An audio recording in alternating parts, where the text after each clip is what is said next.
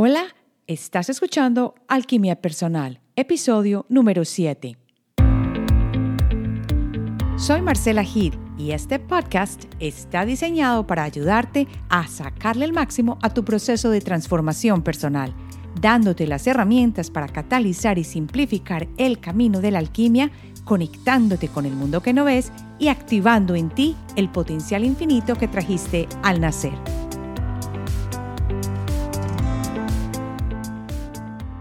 Hola, bienvenidos a una nueva emisión de Alquimia Personal. Hoy vamos a hablar del desarrollo del aura humana, algo que yo hubiera querido de verdad saber cuando estaba en embarazo. Porque el aura humana no es solamente formada completa desde el momento en que tú naces, sino que va desarrollándose. Por eso hoy vamos a hablar de lo que es la encarnación, cómo se empieza a formar esta aura cuando estamos en periodo de gestación, Luego, cuando se da el nacimiento, en los primeros años de la vida del niño, cuando ya pasamos a la pubertad, la adolescencia y a la edad adulta. Y por último, a la madurez. Y terminando después de esto, ¿qué pasa con la muerte? Para que tengamos un concepto claro de cómo se desarrolla el aura. Ya sabes que puedes encontrarme en Alquimia Personal, si me escribes directamente a hola arroba alquimiapersonal.com y también me encuentras bajo Instagram, bajo Marcela HEDE e, y quisiera escuchar cómo te parece este episodio, si tienes preguntas y también qué inquietudes quieres que tratemos en un futuro. Empecemos entonces con lo que es de manera breve una encarnación. Cuando llegamos a esta tierra, es porque hemos ya planificado este proceso de encarnación antes de llegar acá con nuestros guías o las personas que nos ayudan al proceso de evolución en nuestra alma. Esto está documentado más que todo en los libros antiguos. No hay prueba de esto, obviamente de manera científica por ahora, aunque yo no lo dudo que lo pueda haber en un futuro, como está avanzando la ciencia bastante, pero cuando llegamos a encarnar, ya hemos hecho ese plan maestro, el cual podemos modificar en cada momento con el libre albedrío. No quiere decir que vengamos predestinados, pero sí hay una idea de qué áreas de importancia venimos a trabajar, no solo en el frente personal, sino también con referencia a la humanidad. Es como un arma de doble, de doble filo. Por eso cada fase es importante en la vida y dentro de este proceso de encarnación tiene un aspecto importante el aura, porque a medida que vamos viviendo estos procesos de conciencia y vamos evolucionando, nuestra encarnación se hace más productiva o no desde el punto de vista más humano, porque nuestra alma va avanzando. Así que el alma en el proceso de encarnación es como si estuviera mirando desde arriba y dice, bueno, voy a encarnar, tengo que entrar en este espacio pequeño que es el cuerpo físico, porque imagínate la energía tan grande que tiene el alma para poder entrar a, a estar confinada al cuerpo físico. Así que esto es lo que el alma va a hacer. Y es como quien dice, la energía del alma enfrentándose, no, o más bien transmitiéndose a través del cuerpo y que a la vez va a estar en el campo energético universal y con el cual va a compartir energía de adentro hacia afuera y de afuera hacia adentro, de manera tal que pueda conseguir su proceso evolutivo de la mejor manera posible. Vamos a ver que al crecer el individuo va, como quien dice, ampliando la capacidad de tener mejores niveles de energía, porque cuando empezamos nuestro proceso, pues no venimos con una aura completamente perfecta en el sentido de que pueda manejar ese cambio energético fácilmente o de las vibraciones fácilmente. Y por eso, con el progreso de cada persona, se va progresando también el campo áurico y también a medida que avanzamos va avanzando el resto de la humanidad. Así que cuando ya llegamos acá, estas elecciones que nosotros hemos hecho, por ejemplo, en cuanto a nuestros padres, a la familia en la que vamos a encarnar, al tipo de lecciones que vamos a vivir, son las que determinan la mezcla de las energías que nos van a rodear y del vehículo físico. Quiero decir que si, por ejemplo, vamos a ser unos atletas tremendos, pues buscamos esa parte de combinación entre los padres que nos puedan generar ese vehículo físico para que eso se dé. Pero no solamente eso, sino también el tipo de experiencias que necesitamos para avanzar en cuanto a las lecciones del alma. El plan de vida en general tiene muchas posibilidades. Como te había dicho, tenemos el libre albedrío y no quiere decir que estamos confinados a una sola cosa. Así que en cualquier momento podremos cambiar nuestra elección y cambiar el rumbo de nuestra vida. Eso sí, el alma sigue recordándonos a qué vinimos y así nos lleva por un camino específico para que nos demos cuenta de que hay que volver a lo que vinimos acá a vivir. Pero siempre, siempre tenemos la libre elección. Creamos así nuestra propia realidad.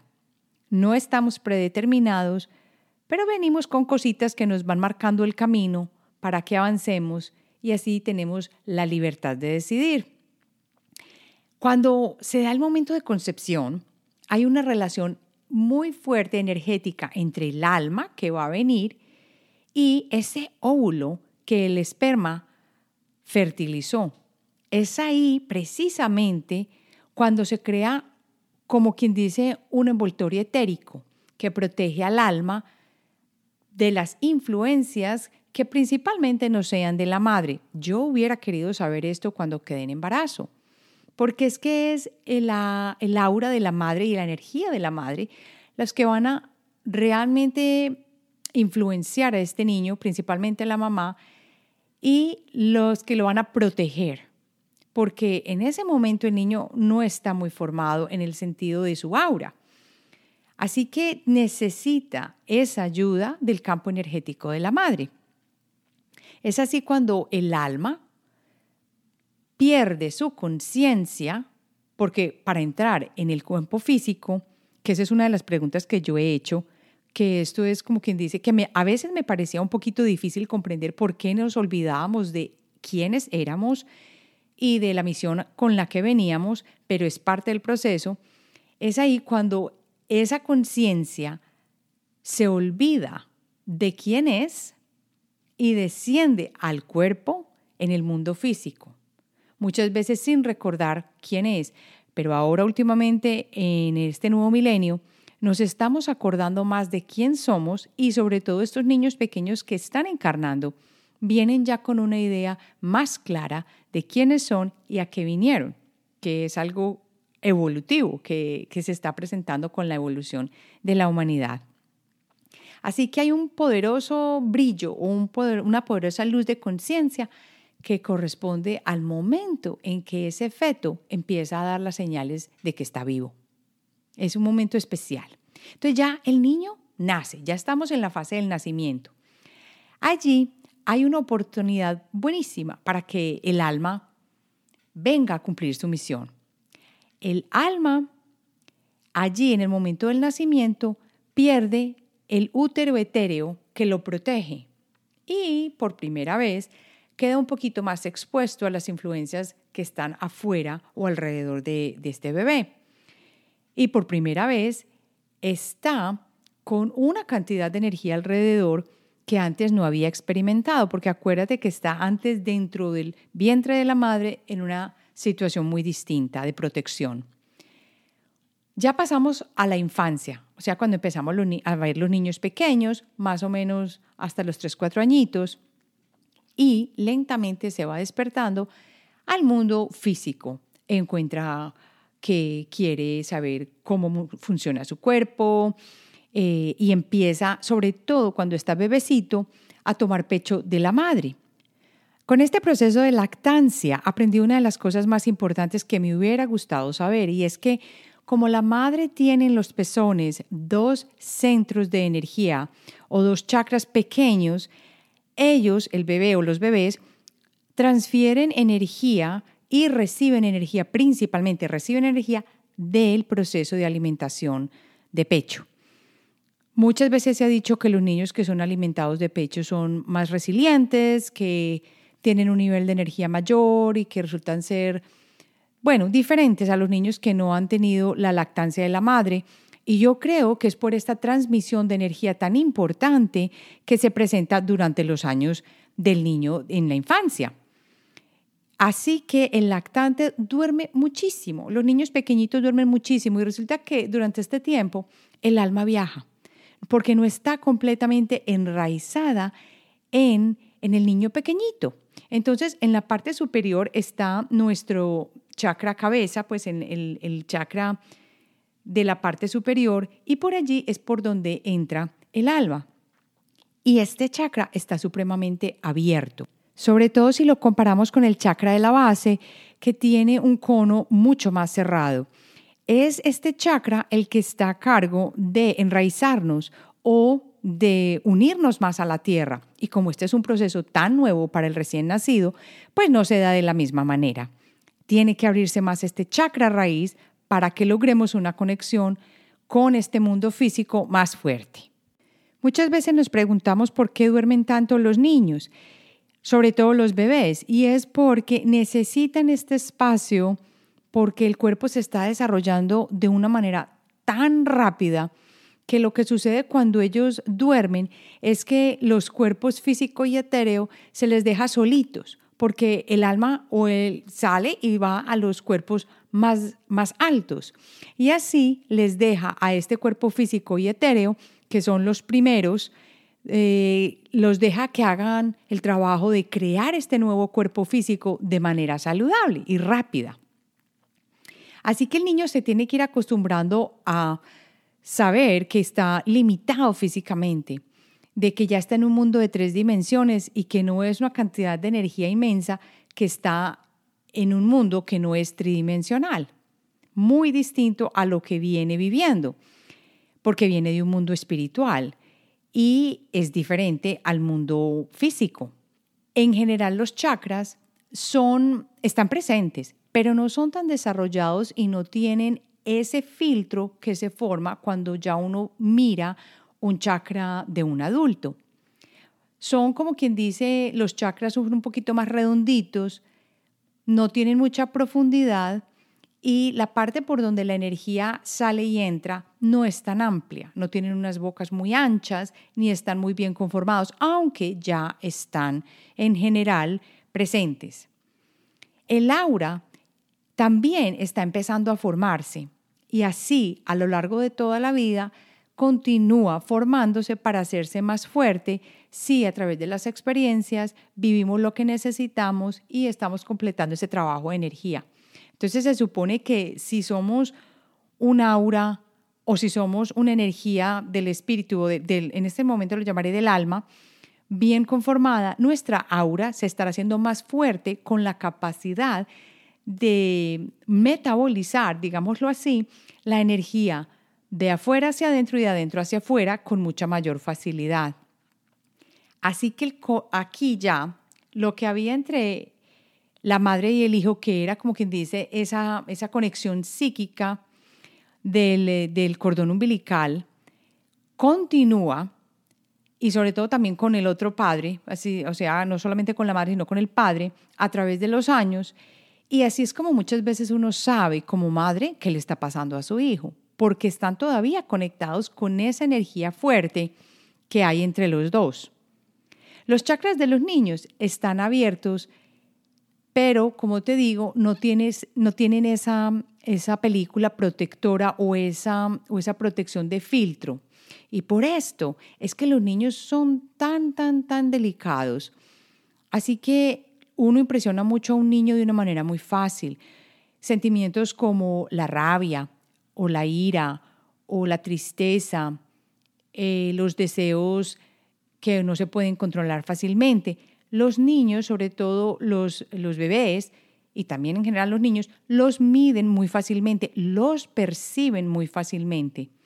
Imagínate cómo será de frustrante uno saber que uno siente ciertas energías en sus padres, que, es las, que son en ese momento las personas que uno más confía, pero que uno no las puede comunicar porque es, es un bebé. Pero, sin embargo, las peleas, los problemas, el amor que hay entre los padres, los bebés o los niños pequeños los pueden sentir muy, muy bien.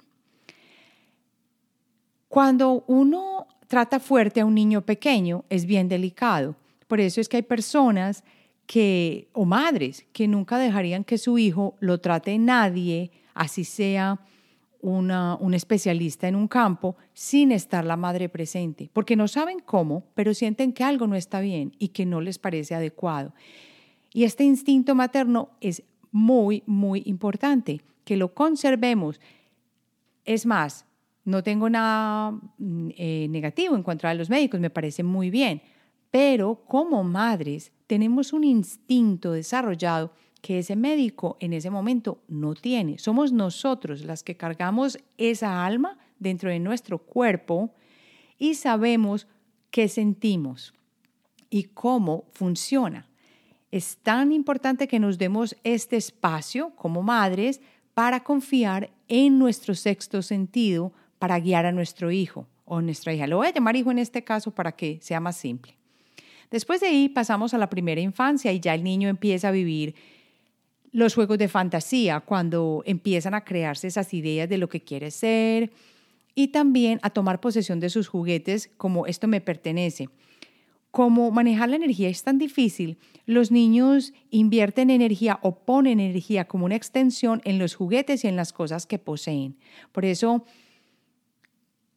cuando los niños están tan pequeños, muchas veces pensamos que son muy, muy egoístas.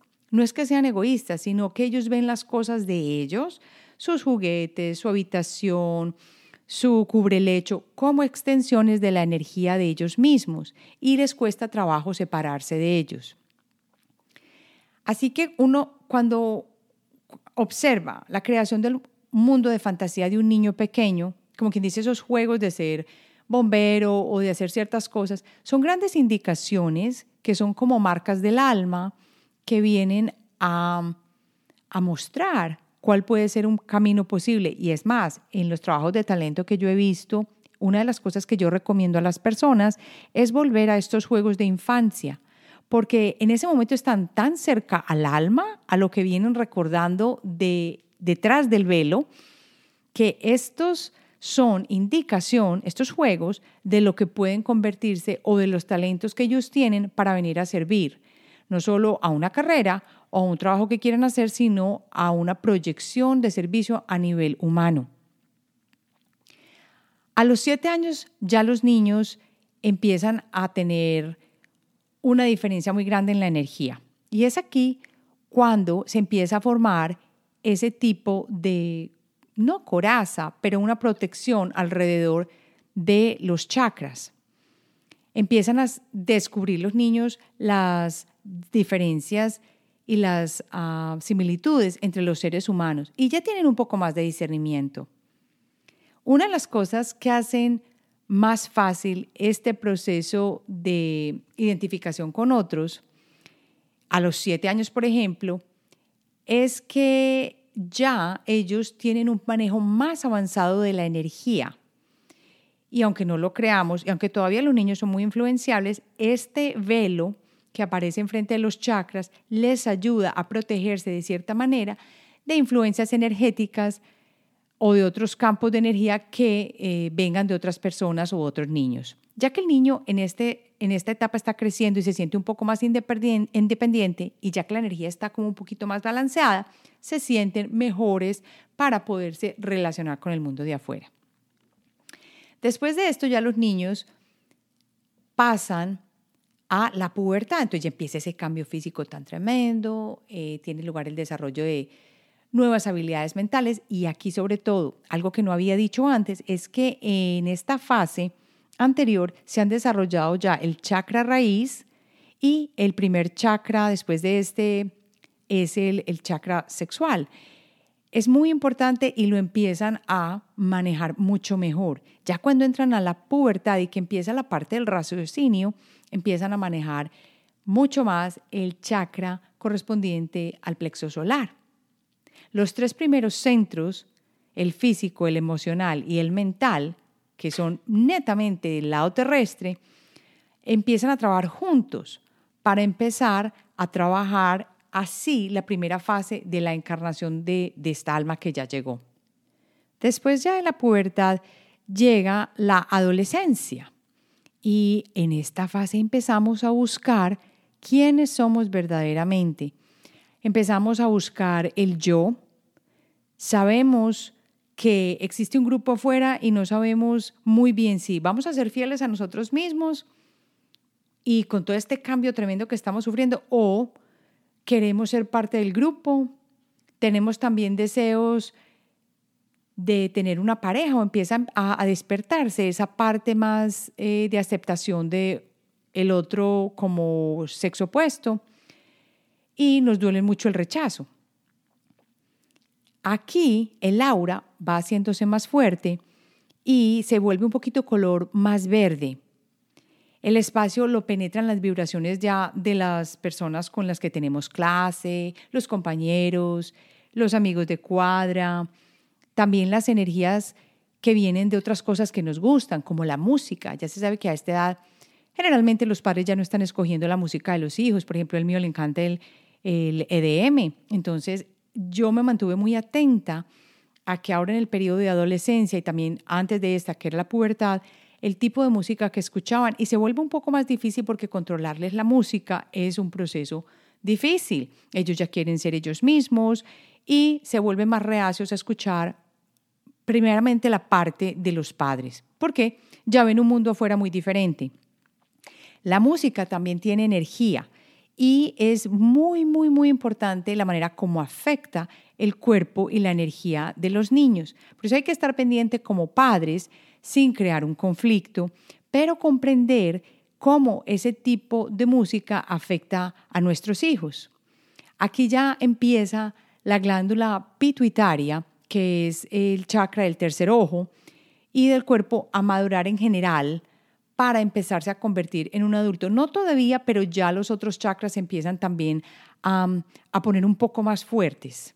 Ya saben que hay una elección entre el yo personal y el yo del grupo y tienen que empezar a jugar con este tipo de energías para equilibrar las acciones y hacer que pertenezcan al grupo, pero también ser fieles a ellos mismos.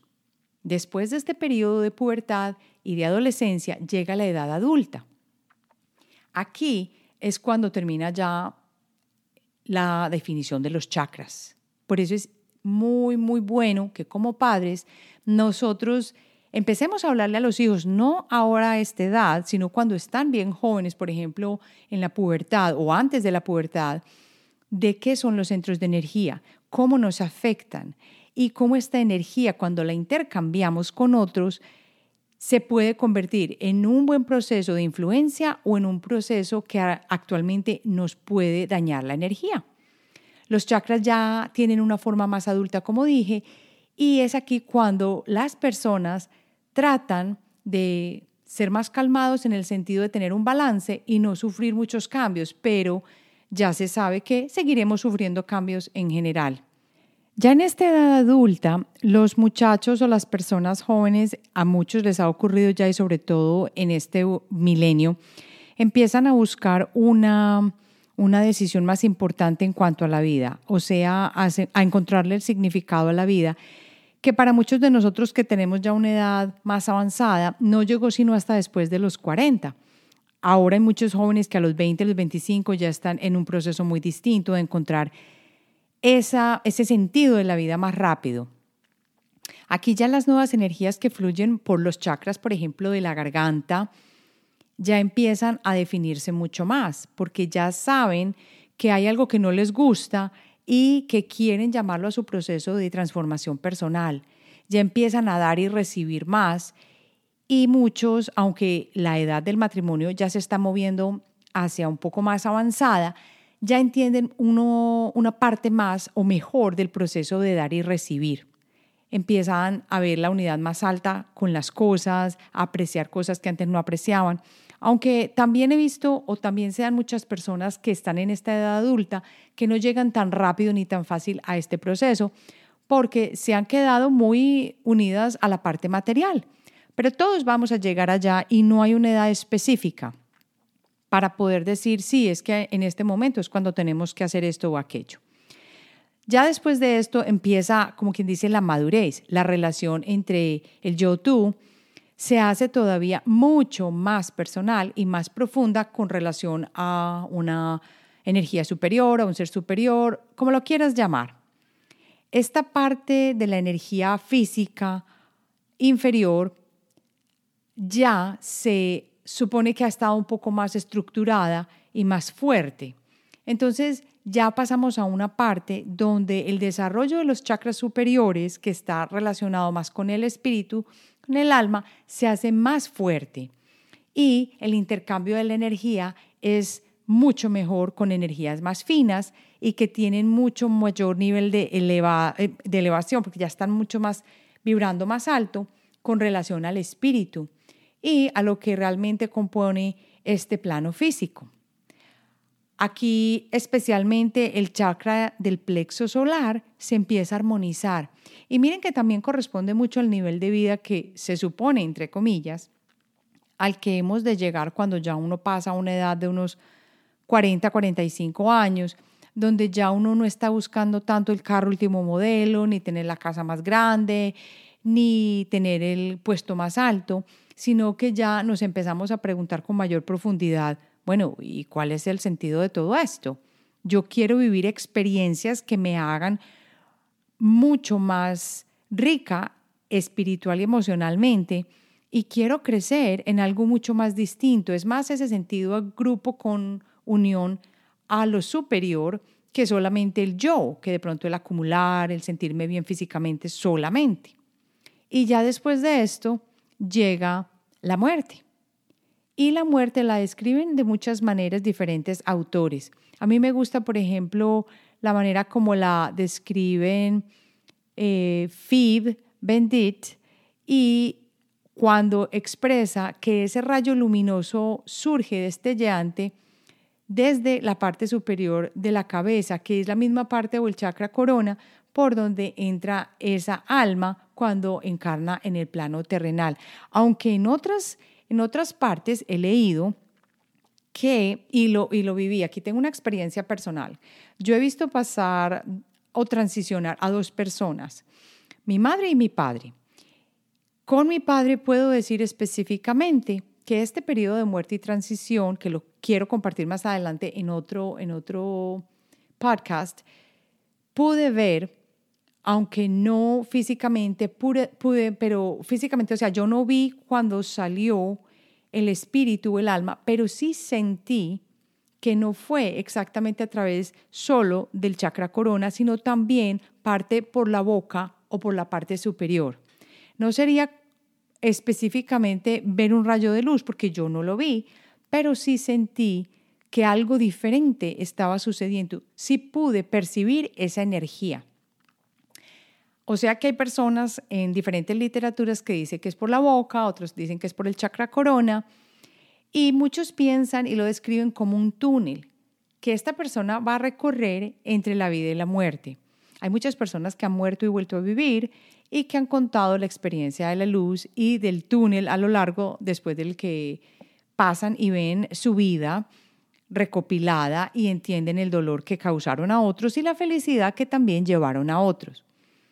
Así, ellos pueden tener la experiencia de vivir al menos por un momento todo de una manera muy rápida. Es más, los que han vuelto a vivir cuentan que es como si, se diera todo en un momento. Y esto me pone a, creer o a sentir o a pensar que puede ser exactamente lo que hablamos al decir que el tiempo no es lineal. Y que cuando el alma pasa, muchos dicen que está en el otro lado con los guías espirituales y con los viejos amigos que ya fallecieron, con las personas de familia. Y otra vez puedo decirte que hay personas que han fallecido y dicen, sí, allá estaba mi mamá o el hermano que más quiero esperándome. Hay personas que ya están en el proceso de fallecimiento y hablan con mucha propiedad de ver a otros como parientes que ya han fallecido, que están parados en la habitación con ellos y que están ahí esperándolos o la pareja que se amaban mutuamente y la pareja ya se había ido, pero ellos lo ven ahí. Y muchas enfermeras están familiarizadas con este proceso. Y es más, yo he preguntado a varias enfermeras y dicen, sí, eh, las personas que están de pronto en, el, en la unidad de cuidados intensivos nos dicen que han visto parejas o personas o los padres con ellos allá en la unidad de cuidados intensivos durante todo el momento en que ellos no estaban o se estaban debatiendo entre la vida y la muerte. Ahí eh, en el proceso de muerte es cuando se empiezan, como quien dice, a diluir los chakras, que ya se suponía que eran todos conectados y fuertes, los chakras inferiores se empiezan a disgregar. Y muchas veces se ven como largas líneas de energía que salen del plexo solar. Y ya los chakras superiores que empiezan a partir del puente del chakra astral, que es el cuarto, parecen mucho más abiertos y con orificios mucho más grandes, porque ya parece que van a pasar al plano donde ya no están en tercera dimensión y ya se convierte este sistema de chakras en algo más desmembrado.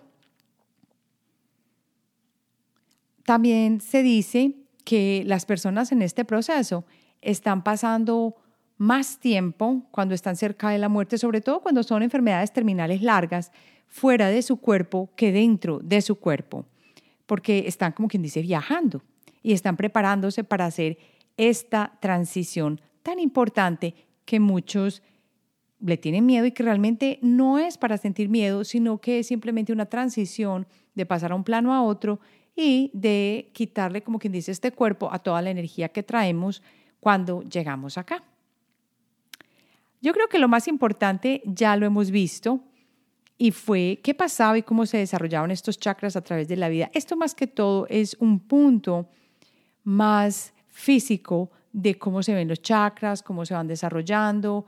Y yo quería traer a colación la importancia de la madre en ese refuerzo de los chakras del bebecito, que es tan importante que como madres nos demos esa ese permiso de ser nosotros quien protejamos a nuestros hijos y compartamos este vínculo que traemos con ellos cuando vienen acá al nacer. Para terminar, quiero invitarte a que si no te has suscrito al podcast, lo hagas en este momento y que compartas con otros este episodio y otros que has visto acá. Todas las notas están debajo y a que te contactes conmigo también te quiero invitar, sobre todo escribiéndome a hola.alquimiapersonal.com. La próxima semana vendré con un nuevo episodio de Alquimia Personal y me encantaría escuchar tus comentarios y lo que tienes de experiencia con este tipo de información, sobre todo con los chakras y el desarrollo de los chakras a través de tu vida. Nos vemos la próxima semana.